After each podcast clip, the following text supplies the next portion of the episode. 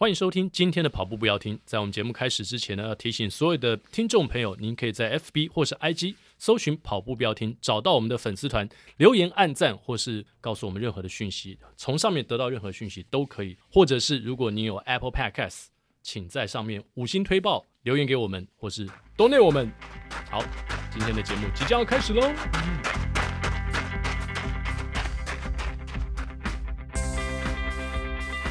跑步不难，难的是穿上跑鞋离开家门的那一刻。你不需要很厉害才能开始，但你需要开始才会变得厉害。哎呀，大家好。你没有讲的是奎哥，所以我来介绍一下。你是奎哥，我是向总。刚吃完鸡排的向总，应该现在是蛮幸福的。对对，满嘴都是鸡排的味道。痛苦就是现场的，包括来宾跟亚当了。啊，亚当不会痛苦啊，亚当闻到那个味道，他他他有一种那个嗅觉的快欢愉感。哦，欢愉感。哎呀，对，刚刚奎哥提到说跑步不难呐，嗯，跑步不难，如果。有一些数字来辅佐你的话，哎，跑步可能真的变得会很容易哦。哎，真的是这样子哎。所以有在我们今天节目当中，因为我们好一段时间没有进行比较哈扣的访问哦，哈扣对哇，这个我不知道算不算哈扣了，但是我想只要有跑步的人呢，十之八九都想要今天跑的比昨天更好，嗯，然后这个月跑的比上个月更好，今年台北马跑的赢自己的去年，是通常会是这样吧？对，然后还好你不是说今年扎达马跑的比去年扎达马。因为两年都没跑，全部没有跑，都取消了。所以，我们今天呢要访问到的就是哦，在跑界非常知名，而且对于不管是跑姿、跑力的研究非常透彻的徐国峰教练。大家好，国峰好，大家好，奎哥好，向总好。向总跟国峰认识蛮久了嘛？哦，应该算有差不多快接近十年了。哦。而且我其实，在所以他十年前就开始研究跑步了，不不更早，更早，啊、更早，因为我是在二零一三开始跑步嘛，要、嗯、是规律的开始训练，是。然后我印象中，我二零一三还是一四的时候，其实我就有参加过国峰老师的课程，然后去了解，嗯、呃，那时候是了解像 Daniel 啊一些心率上啊，怎么去呃辅助我们跑步啊，哎，怎么去破三啊，类似这样。我当时就有去上过国峰老师的课。哦，你还没破三之前你就上过课？对对对对对对对。那你还记得那个十年前课程对你的帮助吗？帮助非常大，因为我那时候刚好我在上那个课之前，我就是用呃一个那时候是呃 Adidas 的 My Coach，然后在做训练，我呆就呆呆的听他叫我要跑我就跑。对啊，那时候其实他、哦、除了上课之外还有实实没有没有没有，当时我在去上课之前，哦、说在那个去听听那个课程之前、哦，我就先用那个在跑步，哦、然后那个就依据就是心率。然后他就是依依照那个心率就叫我哎冲出去，嗯，然后休息一下。所以我那时候一开始不知道，然后后来才发现，嗯、哦，原来他是因为心率的区间，然后叫我现在要做什么样的一个跑步的状态。嗯，然后后来也去上了国峰老师的一些课之后呢，哎，才发现哦，原来有这样的异曲同工之妙。嗯，所以其实很早就认识老师了。哦，对对对。那国峰老师，你开始教跑步是几岁啊？因为你现在看起来还是很年轻啊。我可以冒昧问一下，你今年贵庚吗？就一九八三啊，那应该是三九。三九，所以你二十多岁就开始教跑步了？嗯，没有啊，没有那么早了，应该算十年前二十九岁嘛。那如果更早的话，就他说对对对，二十五岁吧，二十五岁哦，是，对，十四年了，十四五年了。不是，重点是怎么会有一个二十五岁的年轻人会对跑步就这么年轻，会对跑步有这样的钻研？是为什么？其实一开始我是练游泳啊，嗯，然后我大学十八岁到二十三岁练游泳。然后二十三岁的时候碰到了一位好朋友，我那时候在清华是游泳队嘛，然后交通大学我们游泳队很熟，然后交通大学田径队的队长就是汪以文的哥哥，哦、然后那时候就他就带我去比铁人三项，哦，然后比铁人三项之后就认识另外两项运动，然后发现有共同处了，嗯哼，嘿，然后就开始研究，嗯，哈，就看一些国外的东西，因为那时候铁人三项的资讯还算少，那是。二零零六呃，二零零五嗯，零四吧，对，哇，那真的蛮早的。对，但那时候还很少，啊、然后主要都是大家汪威定，就汪永文的哥哥，他就带我认识一些东西，然后我就会再研究，再问他，然后越研究就越深，嗯、因为我自己是化学工程，是，所以本来就理工背景。对这个东西本来就比较有兴趣，嗯哼、哦，是这样，好有趣。不过从这段回答当中，我才发现说，原来清大跟交大是可以合作的，不像亚当讲的，就是好像对啊，老死不相往来。对对对，看起来这个呃交大也是不止孕育像国风这样在三铁上有很好的表现，嗯，然后让亚当在很多的面向上也是 非常好的。清大对，但是他后来因为交大，对，所以青椒是可以合作的。青椒是可以合作，原本是清大的化学 化学工程工程。对对。那你开始研究跑步之后，你就开始分享了吗？开始上课还是？哦，这个都是机缘呢哈。我主要就是到研究所之后，认识我的另外一个老师 Benjamin Rush，他带我练铁人三项。在台湾吗？对，在台湾。他那时候算是台湾教铁人三项的领衔者。嗯，他在。大学里面成立第一个铁人三项校队，然后我就有缘就刚好加入，然后他带领我认识很多国外的资讯，因为他是美国人嘛，嗯，所以很多资讯从他那边来，那我因此也是拿到很多书，就直接他办公室就一大堆书，对，然后我就接触到很多科学化训练的知识，是，然后从那边又更深入，因为一开始只是自己找资料，那有人带又更快，嗯哼，嘿。那这个 Benjamin Rush 教授他还在台湾吗？没有，他后来回美国了，蛮可惜的。所以在台湾待了多久？你受他影响多少多少年啊？我在我研究所读三年嘛，然后我退伍又回去，又是跟他前前后后应该五年。哦，嘿，哇，那三铁这部分应该是跟上次那个小鱼，嗯，算是还都蛮早期在触碰三铁这一块。对啊，我们比赛小鱼是 常常碰到。很少聊天啊，但是碰到会讲几句话。OK，对，但那个时候是同场会有比赛，是是是是，超级厉害的。那研究这么十几年来，就是有很多的分享，包括你也在很多的训练营当中担任教练啊，自己有讲座嘛。这样一路下来，觉得说，哎，你观察台湾的跑者有没有一个什么样的趋势？大家对于科学化的训练的的这个演进。有很明显，就是我们那时候其实很，你上网找那个时候应该是二零零八零七开始练铁人的时候，上网找找不太到资讯，大部分就是书，而且是原文书。是，但还好我本来英文就可以阅读，那可是要跟别人分享，有一段隔阂啦，所以也促成后面去翻译，因为你要一些选手看原文书，或是要一些运动爱好者看原文书，其实有一点难度。嗯，因为它还有一些专有名词，对对，也不是英文好不好的问题，是是是，对。所以后来就开始翻译，我也是因为翻译了那一本《Postmaster of Running》那本书之后，才开始有人找我去分享讲课。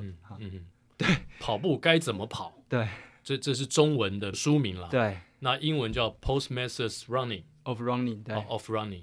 这本书现在还还买得到吗？还买得到，它算。如果要看的话，它应该是所有跑步知识类书里面就是卖的最好的第一名，就看那个销售量就知道了。哇哇！这本书啊，从我刚开始看到，我还记得很清楚。我是在部队里面拿到书，我因为一个比赛，我有拿到资格，可是后来被弄掉之后，然后就一定要去服役。其实我也可以替代役练田，可是后来因为一些关系没有。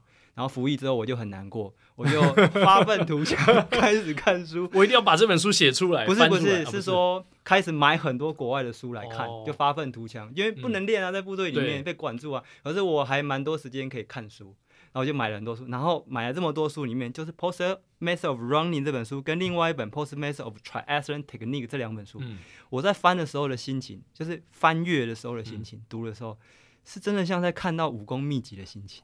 哦，这这个完全是不夸张。我就半夜因为熄灯之后嘛，我就开始看小灯看看看，看完是迫不及待，赶快天亮要出去练，就这种心情。天哪！对，因为我们是六点点名嘛，点名前其实你要做什么没有人管你，我就四点前开始。哇，这太 crazy 了，简直是没有睡觉就看完，然后可能睡一下子，那个完全不用动力，就是说。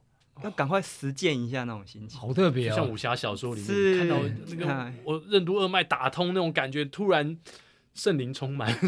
主要因为我学物理，然后里面是那都是用物理的观念在解释，就是很通。嗯只是要有人点你一下，你就想起哦，原来是这个意思哦。嘿，所以就马上去实践，然后再看书，懂吗？一般在当兵的时候都是看小书啊。想不到看言情小说，小说，小说，对对对对，言情小说。哎，想不到国芳老师这真的蛮特别的。没有，因为他当时本来可以替代役，后来呢不行，对，真的是发愤图强。他的身体被绑住之后呢，他就一直磨练他脑袋，他的灵魂。对对对，我有，那其实是蛮痛苦，可是也是因为这个，真的是危机就是转机啊，就是刚好那个时候不能练。啊，我的最好成绩是刚好退伍后跑出来的。你说全马成绩吗？不是铁人成绩，铁人三项成绩，二二六的全马也是，是全马也是哈，二二六跟二二六一一三五一五全马半马都是退伍后跑出来，就跟这个很有关系。哇，所以这本书这样讲起来，我们赶快去抢啊！其实其实那时候一退伍有没有？我身旁很多都是铁人的朋友嘛，嗯、我就一直推荐，可是都是英文的门槛。嗯、那你讲，你可能也讲不出个所以然，因为就是片面聊天这种。嗯，那要他们去看书。就说好好好，一定会看这样，但是 都没有看，会有看，有人就买了，因为买也蛮难的，因为你要买一本原文书，对，其实也不容易，在那时候一定要信用卡刷卡，我还记得，其实我没有信用卡，还跟我舅舅借，嗯，对，就是要那个时候亚马逊要订一本书，这还蛮贵的，嗯。然后还有一些门槛，这个求知欲真是很强。对，那时候真的也蛮佩服当时自己。所以后来你看完这本秘籍之后，你退伍下来，你的全马从多少进步到多少？哦，其实那个时候我没有很认真练全马，好像还没跑过全马。我那时候都在练铁人。哦，OK。所以全马成绩是退伍之后开始跑，然后从三小时出头，最快跑到二四三吧。哇，对对对，那那那我想偷问一下，虽然我们还没看过这本书，你看完这本书之后，这本书有什么样的几个大重点，让你就是全马可以变成二四级？它主要的点在于说，我以前想要跑快，其实很直觉的观念就是会加大步伐，嗯，然后会想要对地用力，嗯，这是很直觉的，是。就觉得应该就是这样，嗯，然后就是跑用力一点就可以跑更快，然后要全力这样冲，可能对对对对对，然后看了之后才会了解说啊，重力在整个技术里面扮演的角色，然后知道怎么样用身体去顺应重力，嗯，然后还有重点是该怎么练啊？因为你脑袋知道之后，到底要练哪些东西可以达到这个状态，他书里面都有讲，所以就可以照着做。前倾的概念啊，重力往前的这个概念，对。对，那后面呢是理解的更深。早期看书哦，以为自己知道了，嗯，那后来跟博士有很密切接触之后，才会知道过去的理解是很表层的，嗯，这这个过程也是一个蛮重要的过程。我我有一个理解，也可以跟大家分享一下。嗯、我后来觉得哈，一个理论要理解透彻，跟我们训练跑步是一样。跑步你要训练到一个成绩，要两年、三年、四年才可以到一个成绩嘛。对，那理解一个理论一样要两年、三年、四年。我真的觉得我要到读书，再跟着博士学好几次，嗯、十年的时间才算学到八成。我还有两层是还很多疑问。嗯，当然相对其他人可能认识的更深一点点，但是我还有一些疑问还没解答。嗯，所以它也是一个需要时间的过程。是，那时候是出国跟那位老师交流吗？呃，早期是博士来台湾推书，Okay. 然后交流，然后后来是办认证课，我帮他翻译，因为翻译要更了解。口译啊，嗯，然后后来去大陆，他很多课，然后都找我去口译当助教，嗯、是，所以就我帮他口译了二十几门课，所以就等于是反复一个东西讲了二十几次，嗯，哇，那你等于是他在华人世界大弟子。应该是这样，对不对？真的是这样子。他是恩师，对啊，因为他的东西要透过另外一个语言告诉那个圈子里面的跑者，他他一定要透过你，你而且你必须要有能够抓到他要讲的东西的精髓。他的东西哈是非常了不起的。我早期就觉得他很好，但到学到后来更觉得他的东西是很特别。嗯、特别的一点在于，我研究所读中文研究所，嗯、那我主要研究的是老子、庄子思想，嗯、就道家哲学。嗯、他的东西里面有很浓厚的道家思想。哇哦！啊，我后来跟他讲说，哎、欸，为什么你的东西有那么浓厚的道家思想？他说我读老子啊。哇！他读老子中文英文版。哦，哇哦！哎，我是读了，觉得说你的东西里面跟老子的思想很像、欸。嗯。我说为什么会这样说？对，他就是读也读庄子，嗯，他读英文好特别。那譬如说呢，非常特别。他他的东西里面有什么东西跟老子、庄子很像？有一个就叫做“无为而无不为”这句话。我有一次哈上课讲了两天的课，翻译完之后，然后下面有一个教练，培训教练就问了一个问题：哎，国峰老师，你跟博士讲了这两天课，你可不可以用一句话归纳这两天的课程？哇塞，好难哦！我当下哈觉得讲不出来，然后我问博士，博士好像也没有办法，博士还是讲了很多，然 后我还是翻译。后来我经过了好久，我想到了一句话，嗯，所谓好的跑姿就是像原地跑一样向前跑，嗯，你原地跑的时候会最接近标准的姿势，最不容易受伤。原地跑，嗯、那你在向前跑很慢的时候也会很接近，那你一跑快就很容易会走样，嗯、跑到更快它就会整个分崩离析。但好的跑者是他跑到三分数的时候，一个镜头跟着他移动，他还是像很接近原地跑的跑姿，这是顶尖的跑者，嗯。但这个就是叫做无为，就是当你跑快的时候，你不会有多余的动作出来，叫无为而无不为。无为是很难的，就是在你在高速的情况下是很难做到不做多余的动作出来。理解，你会做很多多余不必要的动作出来。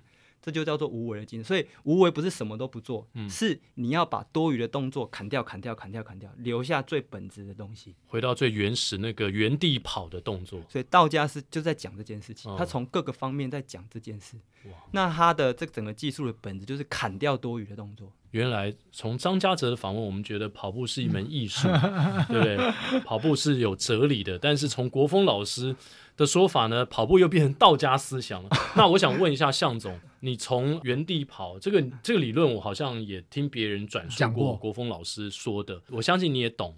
但是你在跑快的过程当中，是不是你也体会到说可以砍掉一些多余的动作呢？我其实没有特别去体会这一个，但是。我有的体会是说，尽量让自己的动作能够维持住，而不是就比如说我们在做间歇的时候，嗯、不是为了要那个快，嗯、然后你就你就多做了一些，或是表情扭曲了也罢，或者是跨大步，或是跨了更大步，或者是手摆动整个都歪斜了，嗯、那反而没有办法做到那样的效果。所以我往往提到就是说，要么就是第一个，现在可能自己还匹配不上那个速度，退回来一点，嗯、然后一定要让动作可以维持在。那样子的一个状态当中，所以我我有这样的思考，所以我每次在做间歇的时候，都会提醒自己，哎，是不是动作歪了？是不是动作跑掉了？那现在在跑的时候有没有哪里偏的？我会提醒这个自己这个，但是我我的确没有去想过说，我在静态的时候跟快速动态的时候，它的这个差别。我没有想过这件事情，不过刚刚提醒自己，这个是会做的。对，不过国峰老师也讲，有很多东西可能要花好几年的时间才能够慢慢的理解，有而且是可能要在你有意识去注意的情况之下才会嘛。就是有意识的注意是关键。是，然后刚才向总提到那个静态跟动态也是有很多体会。是，就我们中华武术里面有一个练习方法叫站桩，太极拳会很慢嘛，嗯、其实那里面都是有道理的。像 Postmaster 里面一个最重要的练习动作就是桩，它要站够久。站桩怎么站？就是它里面有个关键姿势，你要站够久，然后不会紧绷。嗯、它就好像是中华武术各门各派里面有不同的桩法，嗯、你要在那个站桩的姿势底下能够放松掉，不会越站越紧。嗯，你能够做到这个，你那个武术的动作就可以轻巧。它道理是一样的，是，所以它是静态要先能够站得够久不紧绷，然后动的情况才能够维持够放松，它是逻辑是这样。所以其实跑步也是一种练功，哦，嗯，是啊，也是一种武功的 展现。那后来这几年加入 RQ 吗？还是说很早期就在 RQ 了？其实是在八年前，然后创了一个公司，做了一个叫耐力网的产品，就是想把游泳、骑车、跑步、铁人三项做成一个网站，去分享知识跟数据的东西。然后后来呢，因为一些原因没有做好。那最后就专注在只看跑步这个项目，哦、然后就做了 RQ。六年前是奎哥可能不知道耐力网，因为我之前都有用，嗯、因为当时这个耐力网，你只要输入一些数字呢，它就会告诉你啊，比如说可能你的这个状跑力的状态，嗯、然后还有你的力对你的泳力的状况，对，然后力是是是，然后大概像现在的阿 Q R 会就跟你讲说你现在。呃，你在什么样的状态之下跑了什么东西之后，那你大概会到什么样的？呃，比如说全马大概会到哪里？嗯，大多数人大概都到那里。是类似，其实耐力网就是这个的前身。对对，所以那时候我就常透过耐力网来查东西。是，你觉得很有帮助吗？我觉得很有帮助啊，因为有一些，如果我没记错的话，是应该是有些心率跟心率相关的东西嘛。对，所以我当时就会用这样的东西来去查，说哎，自己的状态是怎么样？对。所以就是那时候做了耐力网之后，然后发现太分散，然后想做的事情太多，嗯，那最后我们收敛在跑步里面的数据分析，也不碰课表。早期、嗯、我们只做跑者个人的大数据分析，然后整理成有意义的数据给他，让他训练比较有方向。嗯，所以早期是这样，然后到现在呢，开始有课表，是跟一些统计，跟做教练跟学员之间平台的媒合，嗯，做这些东西。OK。那既然提到 RQ 啊，其实我也蛮好奇的，就是 RQ 里面的当前跑力，OK，跟每一次我们跑完有一个即时跑力。嘛，对啊，自从那个上次，奎哥，我怀疑你想要帮自己问，对，帮自己问，对对对，我是 绝对是先先帮自己满足一下自己的求知欲，好，好，好，然后重点就是说，上次文彦教练来，或是朱开来的时候，其实我们都有讨论到跑力嘛，那跑力就显示这个跑者他现在的状态，对，跑力它代表的意义到底在哪里？有呃。呃，它这个数据呢，给跑者的参考价值有多高？简单讲一下，跑力这个概念，它算是一个综合指标。它是，比如以奎哥你而言的话，你的体能、你的力量、嗯，你的跑步的技巧，还有你当天的心理状态，嗯，跟现在的环境都会影响你现在出去跑步的即时跑力。即时跑力就是你今天算出来，用你的数据算出来你今天的实力。嗯，可是每一天的实力都有高有低，就像股票一样。可是如果一家好的公司，虽然有高有低，但它会一直往上走。嗯。所以如果你练习的方向对，你一定是有一下高有一下低，但整体会往上走。那这个整体的这条曲线就叫当前跑力。嗯。所以当前跑力是用你最近。四十二天会比较重的加权，那四十二天以外会比较轻的加权，去算出你现在的实力应该是多少，叫当前跑力。嗯，因为你今天跑出来的成绩跟数据，不代表你真正的实力啊。对，一定要用你最近一段时间的。没错。所以呢，当前跑力的概念就是用最近一个半月的数据来推估你现在的实力是多少。那即时跑力是每天的变化，嗯，大概是这样理解。OK。那这个数据它的参考价值，你刚讲的就是说有很多因素嘛。对。那这些因素到底是怎么计算出来的？哪一个哪一个权值比较重，哪一个比较轻？了解。对啊。然后跟跟你现在的状态，或者是说，比如说你半马、全马成绩，嗯嗯，互相呼应。因为有很多跑者说这个贴合度很高。对，如果你各方面设定都是对的话，对，就是贴合度是非常高的。那那这怎么到底怎么计算出来？好，最重要的数据是跑者的心率数据跟速度数据。然后当然我们也会看你跑有没有坡度的变化，嗯，所以就是心率、速度，然后坡度。然后如果你有用 Stride 的话，它是还会分析一些功率。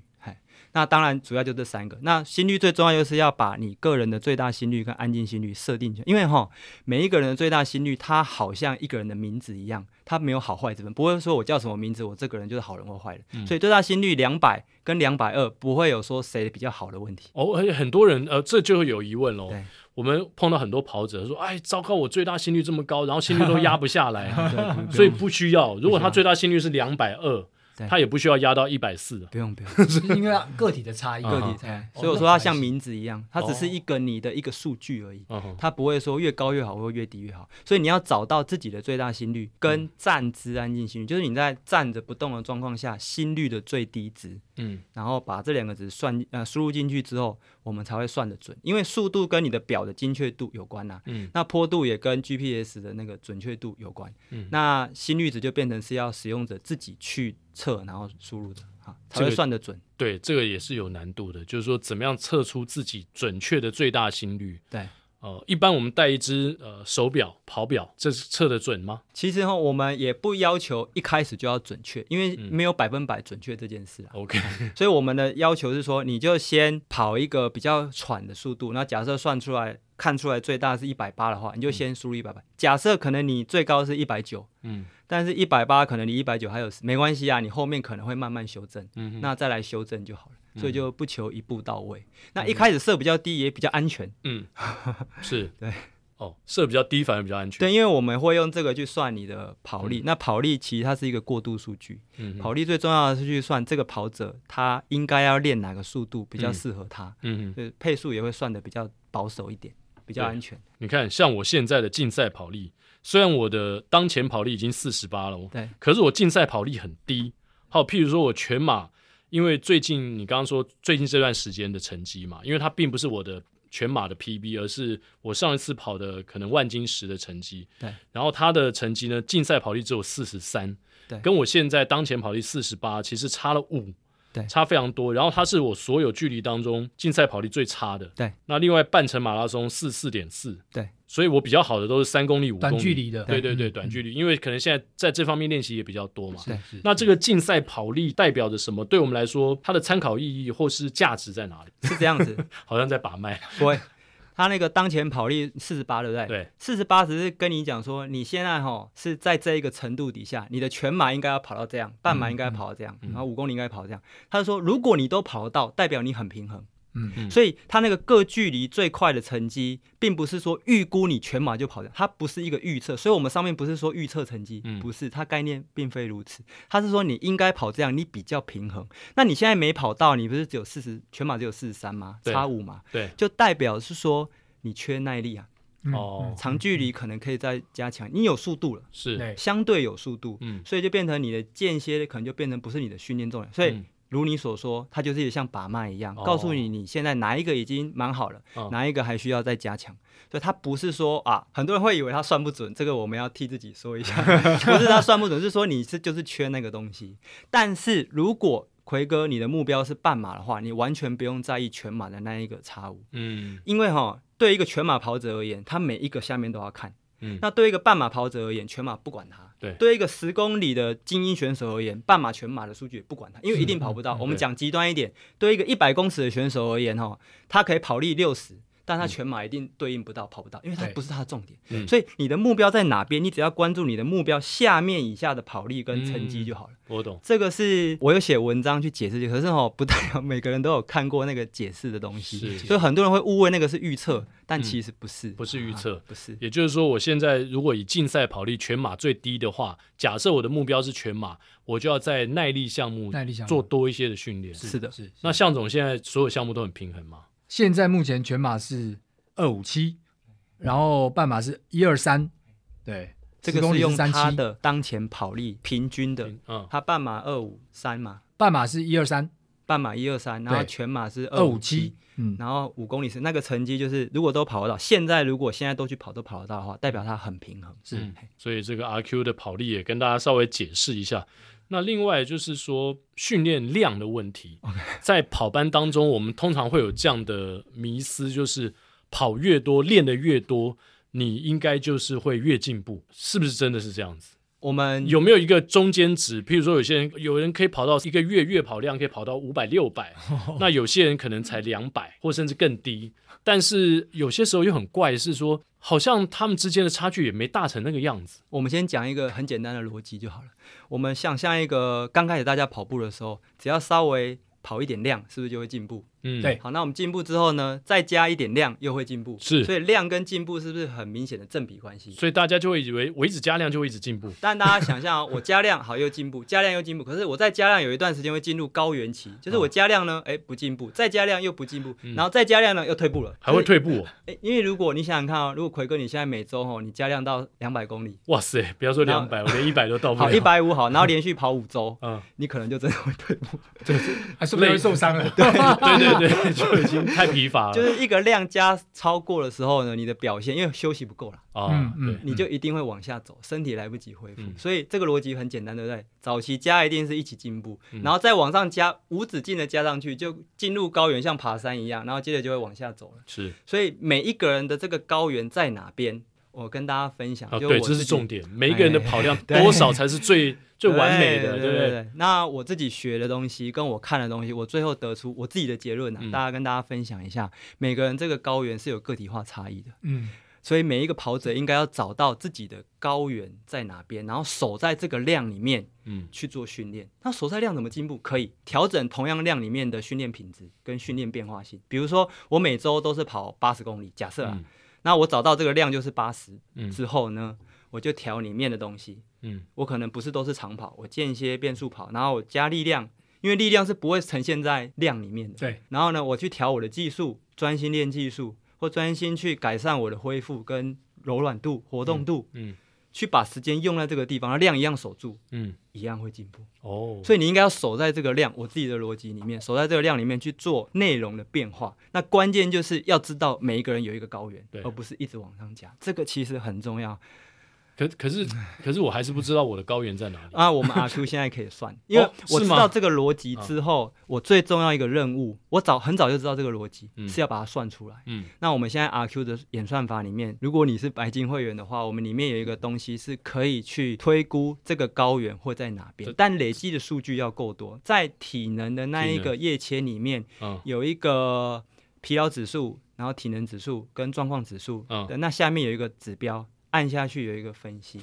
啊，不好意思，手机版会没有。哦，对，要要同一个账号要登录网页版，原因是因为它呈现出来的图表很复杂，手机会无法呈现，无法看清楚来分析。OK，然后你说用电脑版，然后在里面去找到什么？刚才讲的那个图表其实就是它的横轴体能指数，就是你练多少，嗯，你练越多，你的成绩会跑力会一直往上走，所以呢，它还会跟你讲高原在哪里。你看你自己数据，你会看到高，那你练再多，它往往下走。嗯、可是累积的数据要半年以上才会看出那个趋势。对对，对，所以呢，我已经帮很多严肃、很精英的跑者看出，你就是守在这个量。嗯、哦，因为我刚刚想要问的大概就是两个问题了，一个部分就是说，比如说像我二月跑一百四，三月跑一四九。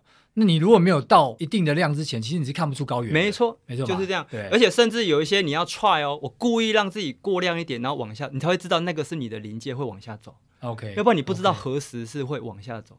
而且这其实还有一些细节，比如说你在高原，你休息够不够？你练到那么多量之后，你每天工作加班照顾小孩，你都没有休息，嗯、所以那个高原可能是假的哦。嗯、你如果恢复够的话，其实不是高原会往上走。哦、嗯，所以其实有这些细节在。OK，但从数据是可以辅助你的练习休息的状况，可以做印证去推估。嗯哼。哇这个真的是算蛮专业的，对啊，对啊。那那在训练当中呢，加量、增加量跟品质，它如何来兼顾呢？其实依照刚才的逻辑，它是没办法兼顾的。嗯，应该是说哈，你加量之后哈，品质就很容易往下走，守不住。嗯，嗯你想想看啊，我们现在假设奎哥你的周跑量现在大概多少？八十吧。好，八十哈。那我现在让你加到一百，嗯，其实你要维持在八十的品质就很难。甚至哦，我现在因为你八十已经习惯了嘛，嗯、那如果你周跑量是五十的话，品质一定比八十还要好。嗯哼。那如果你现在加到一百，一百的品质一定比五十差啦，因为你很难就是热身做完整，然后我要练力量，那我要伸展又要收操，要花很多时间把柔软度维持住，嗯，你的技术才可以维持住。所以这些东西你可能都会啊，就是比较随性一点。是，因为时间没那么多。降量的话，这些东西你比较能够顾得到，因为你多出一些时间可以去顾到这些东西。嗯哼。所以。你问的这个问题，其实就是重质哈，就很难去顾到量，所以刚才那个逻辑很重要，就是你只要心里有底，抓到这个高原之后，你就比较安心的去做这些品质的工作。嗯，我想这可能也跟我们一般的这种，比如说素人的一些跑者，他其实还要兼顾蛮多，他工作啦，嗯、那你的恢复可能不一定来得及，好，然后还有你在训练的时候，其实不只是跑步累嘛。你还有其他的这个这个累的这个面向，对，那工作家庭，对对，那那可能运动选手是早晚练，然后中间有很长一段时间他是在做恢复休息，嗯，但这个我们做不到，对，所以那个量的增加其实也会跟个人的状况会有个体上非常大的差异，嗯，对对对。向总现在就处在一个重质不重量的状态嘛？对，因为重不了量。我刚刚说那个，刚刚那个国峰说要守在高原期，对不对？嗯、我现在只能守着阳光，守着你。我可能上不了高原，你骗我，你都是晚上出去跑，然后守着阳光，对对，你守着月光。我现在要改改，尽量改成可以守阳光，不要一直守月光。周末周末你可以周末我可以守阳光，然后礼拜二早上我现在还要守阳光。哦，对对对，现在开始改变。但是哦，向总这种 case 其实是大部分的人的 case，也就是说，他们平常工作都很忙，对是，然后训练的时间有限，对，所以重质重量如果只能取一的话，是。像向总这种反而比较好，就是说他种植，但是没有达到量，或者是说我重量不种植，哪一个比较有哪个好坏坏吗？这边其实要再补充一个概念，是说叫做大猴子小猴子的概念，这个也是罗曼诺夫博士教我的，我们就先不细讲这里，理论讲下去就很长。他的主要在讲说，每有一些人他就是要练到量够大才会进步，他是大猴子，他练小量就是不会进步。嗯哼，那有一些人呢叫小猴子，他哦稍微练多一点，就成绩就起不来。他一定要量少，而且比大猴子少很多。嗯，那大猴子呢？是你练少哈，品质再怎么顾都不会进步，它就一定要练到某个量，所以这叫个体化差异。嗯，那我怎么知道我是大猴子还是小猴子？啊，所以就是看我刚才那个表格，那个那个体能指数在十到十五之间的，就大概算小猴子；在十五哦以上的是中猴子。哎，我高原期在十五以上，我是小猴子。我记得我都在十到十五，我应该是小猴子。我十五点四，所以我是什么？因为我听到你刚才周跑量八十，就应该是中猴子以上。中猴子，如果你吃得下，而且觉得不会太累的话，你应该是中猴子。哦，啊，所以大猴子、小猴子之外，还有中猴子。对，大猴子要在体能指数练到二十五以上，高大哥就是明显的大猴子。因为我仔细，我仔细分析过他的好几年的数据，嘿，他是很明显的大猴子，因为他在二十五以上还会往上走。是是是。哇，对，因为高大哥常常在网络上分享他的这个。他的体能啊、跑量啊这些东西，那、嗯嗯啊、他很明显，我就看哇，他的那个体能指数都是，尤其他在参加超马的时候，都到二三十了，三十。我想说我，我我怎么才十十出头而已？你才十点八哎，对对对，他练到三十都不会往下掉，对他都不会往下掉。我想，哇塞，我怎么差那么多？可是我看到向总疲劳指数十四点三，我是十五点八，我们两个这一点差不多。那体能指数跟疲劳指数之间的关联性又是什么？现在是负的嘛，对不对？这是数学公式，它是这样子，就是呃，我们去算出你每一次的训练量之后，用这个训练量去计算出你现在的体能跟你现在疲劳多少，它是什么样的概念？我用简单的比喻来说一下，假设你今天跑了二十公里，嗯，你明天是不是会觉得比较疲劳？对，一定。好，那你明天的体能会不会进步？不会吧？呃，明天的体能会会会会不会因为这个二十公里进步？嗯。会啊，要不然你跑二十公里干嘛？对啊，是是是，只是他进步了很少，你感觉不出来。嗯、可是明天的疲劳会很明显。嗯，所以同样二十公里的训练量，对于体能会有影响，对于疲劳会有影响，但疲劳的影响会比较明显。那我们就是用数学公式去算，这个数学公式不是我们发明的，它是有发表论文的，而且一直用到现在，各个运动项目都用。所以呢，算出来你的体能跟疲劳，它的值是用你的。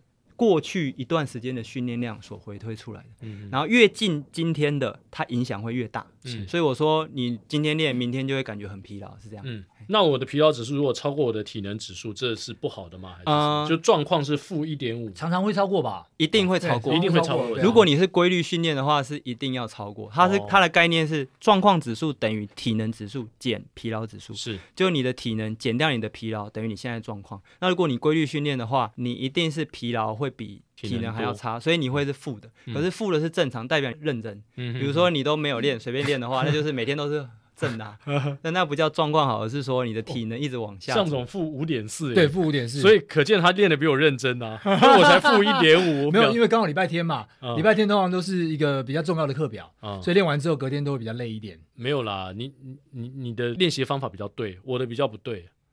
你昨天太轻松了是不是？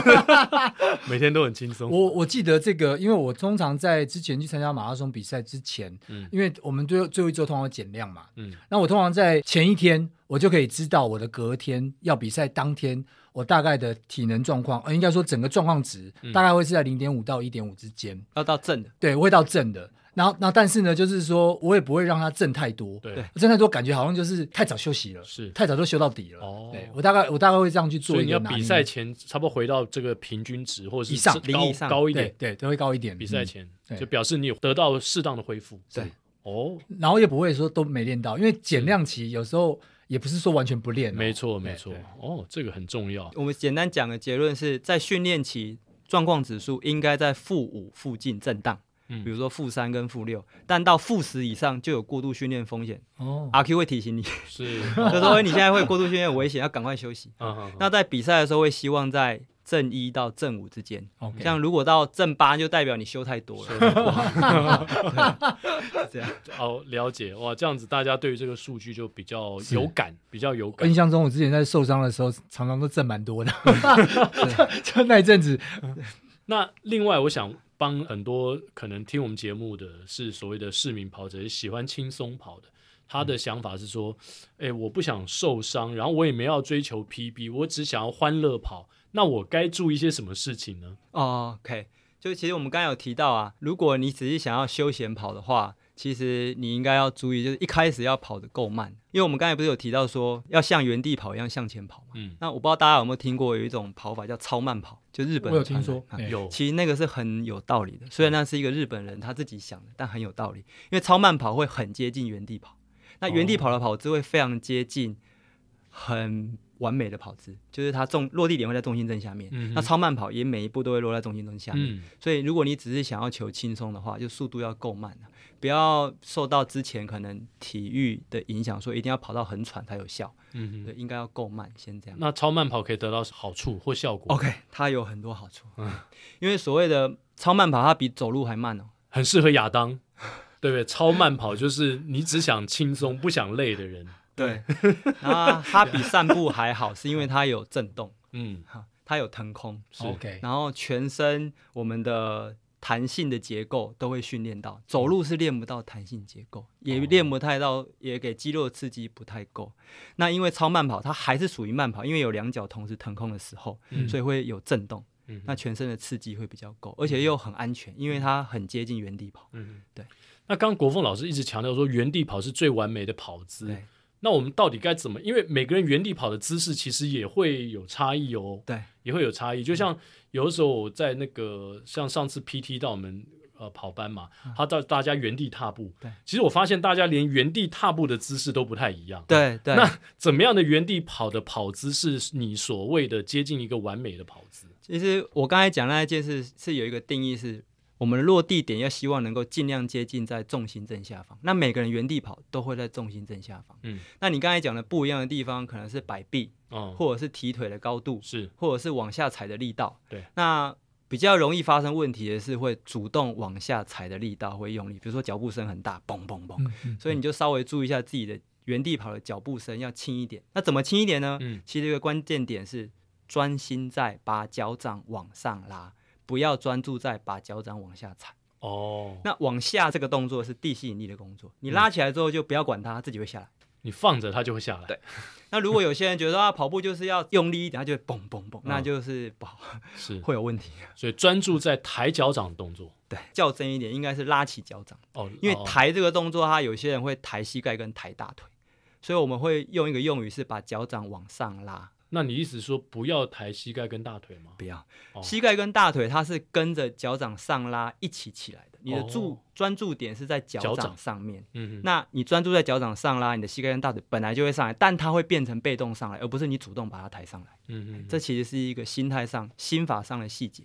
所以有时候我们在跑步的时候，呃，会教练会跟我们讲，我把膝盖抬抬起来，那就那照你这样讲就。不太对，对，会比较有问题。哦，嗯、呃，不好意思，这是我自己个人的观点啊，就是大家也可以自己想想看。因为如果把膝盖往上抬的话，嗯，它会变成花比较多力气。嗯、呃，大家可以看一下精英跑者、顶尖的中距离跑者、长距离跑者，他们在跑快的时候，脚掌拉很高，但膝盖很接近，他的膝盖几乎很少上来，他的活动度够好。嗯但这要活动度够好，嗯、所以他们都会希望我在脚掌拉得够高的情况下，膝盖尽量不要上来。这个可能需要图解，我们这 这个用听的比较比较难，对，比较难理解。对对对，对膝盖跟大腿是很重的，你抬多一公分就多耗一点力量。OK，那真正希望的是脚掌上来，而不是膝盖上来。这可能需要实做啦，就是也有教练在旁边看，对，然后告诉你怎么样去做一些调整，甚至要慢动作了。对对。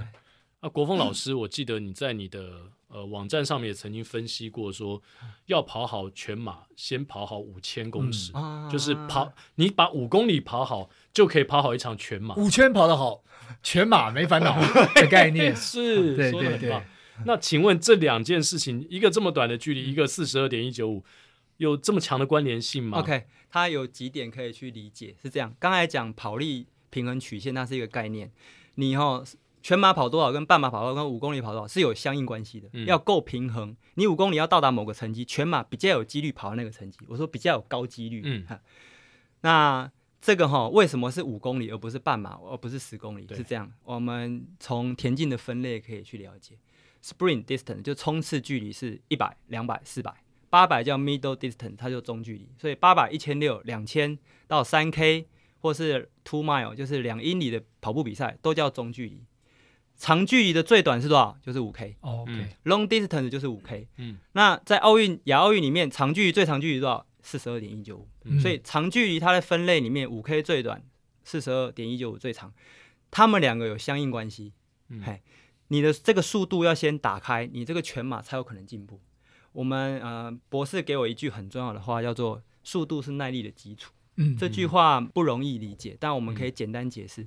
假设一个想要破三的跑者，嗯，他的五公里只有二十分的 PB，嗯，他的破三几率是非常低的。嗯、我不是说没有，但几率很低。嗯，那以我们这样算，就是跑力平衡曲线里面，你全马要破三，跑到三小时以内的话，你的五 K 最少要有十八分，十十八分五十秒。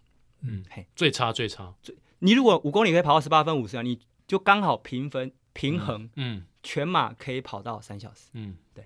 那换句，你只有二十分，你的速度门槛这么低，那你只要跑到破三是四一六配速嘛，嗯，你就会很紧绷，你知道吗？因为你你的那个速度门槛太小了，是，因为五公里有刃有余，五公里二十分速度是多少？四分速，四分速，四分速你只能跑五公里，你跑四一六你就是相对紧绷，没错。但如果你可以跑到十八分五十秒的五 K，你用三五零或三五零以内的速度跑五 K。换句话说，四一六对你而言是相对放松的，嗯，你可以维持比较久。它的概念就是这样，所以速度是耐力的基础。这句话是这个意思。嗯，你先要有某个比较短距离的速度之后，你这个比较长距离的耐力的放松才会被打开。嗯，那为什么是五公里？我刚才讲了，因为它是长距离的最短距离。对，这个速度比较有窗口，打开之后，那个马拉松才会上。十公里跟全马有没有关系？当然有关系啊，半马跟全马也有关系。只是我们会比较要看速度的是最短的这个五公里，是这样。不过，刚刚国峰老师提到这个所谓的五公里啊，二十分啊，当然，因为有些人在测五公里的时候，他并不是用他，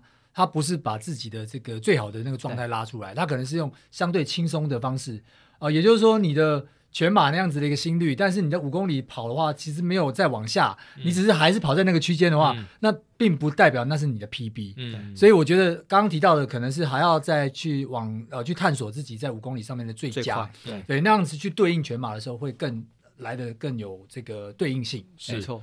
那那有些人听完这个会，也许我不知道这是不是一种误会，会觉得说，哎、嗯，那我就专门把五公里给练好，这样我全马就会跑好。这也有对应性吗？还是说这是一个迷思？因为很多人都讲说，你全马要跑好，你还是得练长距离。对对对，那那所以，我光把五公里练好也没用。他的逻辑是这样：大家如果听我刚才那句话的话，五速度是耐力的基础啊，它只是基础。你有基础之后，还要往上盖。啊，就换句话说，你的五公里要先达到十八分五十秒这个基础，接着再培养耐力，你才有机会盖到三。三小时啊，三是三小时破三的这一个成绩，它只是基础。嗯，但换句话说，你没有这个基础，你一直练长距离，你现在五公里是二十分，你一直跑长距离跑长距离，你五公里还是二十分，你根本没有这个基础，你很难破三。嗯，是这样，它的逻辑关系是这样，有顺序的，有顺序。除非你可以做五公里休息一分钟，五公里 啊休息不要休息五分钟好了。连续六个五公里都给二十分，你大概就可以破三了。对，但这样的话，应该没有人这样跑的吧？啊，有人在练习的时候，到最后会有这种练法的，会有这种练法。对对对，哇，这样有一个风险是太疲劳，太疲劳了。他可能当天可以练完，但可能要休很久。是，嗯，对，因为强度很高，强度很高，非常高。好，那我我今天提的可能都是一些跑者常会提出来的问题，或我们常会别人告诉我们说，哎。你没有跑进三三零，你不需要练间歇啦。啊、因为大概这个观念常常你知道吗？在我们跑步的过程当中都会听到，没有三三零以内，你不需要练间歇。嗯、其实是这样哈，间歇训练这个名词，大家要把它定义清楚。是间歇训练，我入门跑者来找，完全没有跑步经验来找我，我也让他练间歇，我让他练什么间歇。嗯慢慢跑一分钟，慢慢走一分钟，休息，oh. 这也叫间歇，相对间歇。因为所谓的间歇训练，就是你有训练，然后有休息，嗯、所以很多人直接把间歇训练等同于高强度间歇。嗯，啊，那间歇训练它有很多目的，它因为哈有休息，你的知觉才能够恢复，你的体能才能够恢复，你才能够维持同样的品质去跑这个课表。嗯、所以间歇训练在于维持品质上的一个训练方法。对，所以。说三三零才能够跑间歇，他其实是在讲说才能够跑高强度间歇，哦、这个我同意。但其实每个人都可以练间歇。嗯、那三三零才跑高强度间歇这件事情是 OK 的。嗯、原因是因为高强度间歇，像刚才讲，它风险很高，它很容易受伤。如果你的体能跟肌力，跟力量没有达到一定水准的话，或技术没达到一定水准，嗯、你一跑速度跑姿就走样，一走样，你体能可能会进步，嗯、但你也同样让你的身体会受伤。是，那因为你已经跑到三三年了，你在体能、力量或技术上有一定的水准，因为你跑到三三年如果都没事，嗯，都很好，代表你有一定的成绩。是、嗯，你再来跑高强度间歇，风险就会降低。所以我是从风险来看这件事情。是，啊，OK，奎哥。我更能确定是在帮自己问的。我现在要帮，我现在要帮李问正问问题。阿正，阿正，因为我今天早上也跟阿正稍微聊了一下，说问一下他的 RQ 的跑力啦。然后他知道我要访问你，他也想问一个问题，就是说系统里面，在 RQ 系统里面呢，有没有看见跑力很高的台湾人？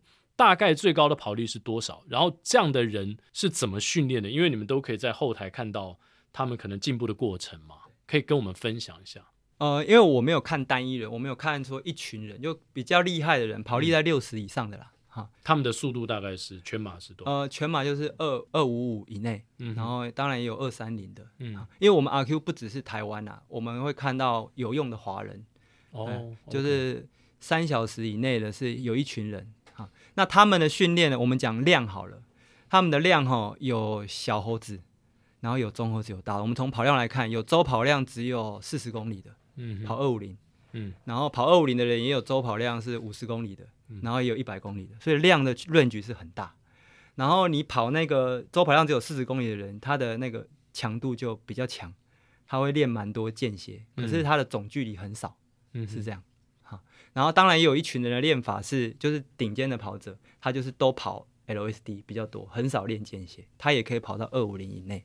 好，但其实这个问题应该是说，他只是这些人的练法。不代表你可以学它，嗯，对，因为你看啊，这差异性那么大，那你到底要学哪一个？对啊，如果你想跑到二五零以内的话，是，那关键还是我刚才前面提的，先找到自己的高原之后，去调里面的内容。嗯，嗯，所以别人的跑力我们可以赞叹，但是不代表我们可以 copy 他的训练方式。对对对，因为你不了解他的这个训练模式，对，还有他跟你的个体差异是不是一致？嗯，嗯，所以也很难学啦。对对，以上这些问题啦，大概都是。呃，我们可能一般跑者会碰到的一些问题。国峰老师现在还继续在写书吗？还继续？那那你接下来写书的方向是还是跟跑步有关？嗯、呃，我其实有一些任务，因为我自己把训练分成心、体能、力量、技术，然后还有游泳、骑车、跑步、铁人三项，它组合起来。我现在呃比较已经能够完成的是。跑步训练写成一本书，那游泳自由式训练写成一本书，我还想要完成的是自行车训练，嗯、把它整体架构化。嗯、然后还有是心智训练，把它架。我正在努力的是新的训练，把它架构化。嗯，新的训练是指心内心内心内心呃，针对跑者的。OK，我最近应该已经三年了吧，爬书了很多心理学的书。哇、嗯，就包括把就是西方的三大心理学系统都爬书了一遍。就弗洛伊德，然后阿德勒，然后还有啊荣格，他们三大心理学派大概都已经基本上都认识，当然不会说很深入研究，但都知道他们的主轴跟架构。嗯，然后再把一些我们中华的谈心的一些文献拿出来看，想要了解它的共通性在哪边，已经有一些结论，然后会把它整理的跟跑者的心理状态做一些连接，然后去分析说应该要朝哪个方向可以提升新的素质。那所谓提升是什么意思？要把它讲清楚。嗯，所以我在做这件事情。操作性定义。哇，对，其实都不是我自己的工作，是前人都已经做完了。嗯，我只是把它共通性找出来。是我喜欢做这种事。哦，OK，找共通性，然后去做分析。做研究。我觉得这也蛮重要的，因为特别是比如说有些人在三十公里之后，那可能在某个状态下他就放弃了。嗯，可是他的能力。看起来可能跟某个人其实是雷同的，但是为什么他在这边就放弃？那、嗯、另外一个人他可以撑到那边，哎、到后面还可以再加速。嗯哼，我觉得这个这个或许跟这个心心有关的，也许未必是单纯是体能状况或技术啊这些问题。是是是，是，对，是是，我就把它已经架构化。我现在就是缺要把它。逻辑跟变成一本书的结构，嗯，这是要再花一点力气啊。那看来我蛮需要的，因为我常常就是在 三十五公里之后整个掉速，或者三十公里之后掉速，新的问题可能也蛮大的。对，新的方向就在前方。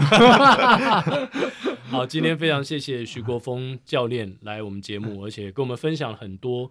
呃，虽然呢、啊，你你的很呃很多。更多的想法，对，可能也没有办法在这么短的时间之内分享完。但是我们也希望听众朋友，如果你有兴趣的话，可以去呃去买刚才我们所介绍的国峰老师赞叹的武功秘籍，对对对，然后好好的去推敲一下如何让自己进步。是是是，国峰老师接接下来也有很多的班要开嘛，对不对？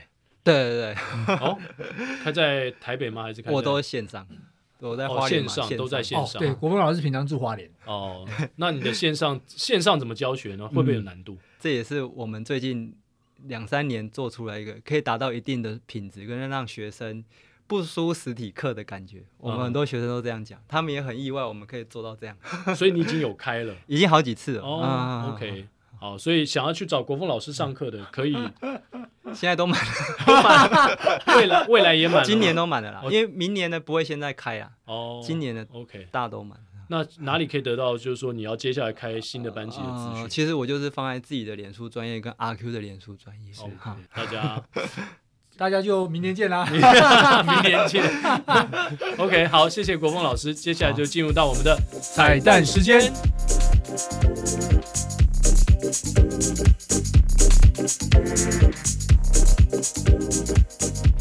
今天我们彩蛋时间要唱这首歌呢，就是国峰老师要去当兵时的心情。因为歌词的一开始，我痛，好痛啊！爱要怎么说出口？因为国峰老师都是用写，用写的，不是用说的。对，今天第一次说出口。我还是要从我痛开始的。呃，不用了啦，我们刚刚痛过了。我痛。叫我怎么能不难过？你劝我灭了心中的火，我还能够怎么说？怎么说都是错。你对我说，离开就会解脱，试着自己去生活，试着找寻自我。别再为爱蹉跎，只是爱要怎么说出口？我的心里好难受。如果能将你拥有，我会忍住不让眼泪流。第一次握你的手，指尖传来你的温柔。每一次深情眼光的背后，谁知道会有多少愁，多少愁？来宾请掌声鼓励。希望国峰老师不痛了，应该不痛了，因为他半夜都会起来写书，所以现在回想起来应该是开心的。对啊，而且对他那时候。找到一个动力的，对，有点疯狂啊，对，有点疯狂了，对，半夜写书，然后早上直接起来练晨练，对，又不是我们这种半夜起来看小书，对不对？看武功秘籍，居然会那么的那么沉迷，哇，真的是难得。所以希望我们在练跑的过程当中，都感受到国峰教练在当兵那段时间的热情，是由痛变得爱，然后爱他一辈子。是好的，今天节目就到这边要告一段落了。好，我们下周三早上八点同一时间空中相会，拜拜。拜拜。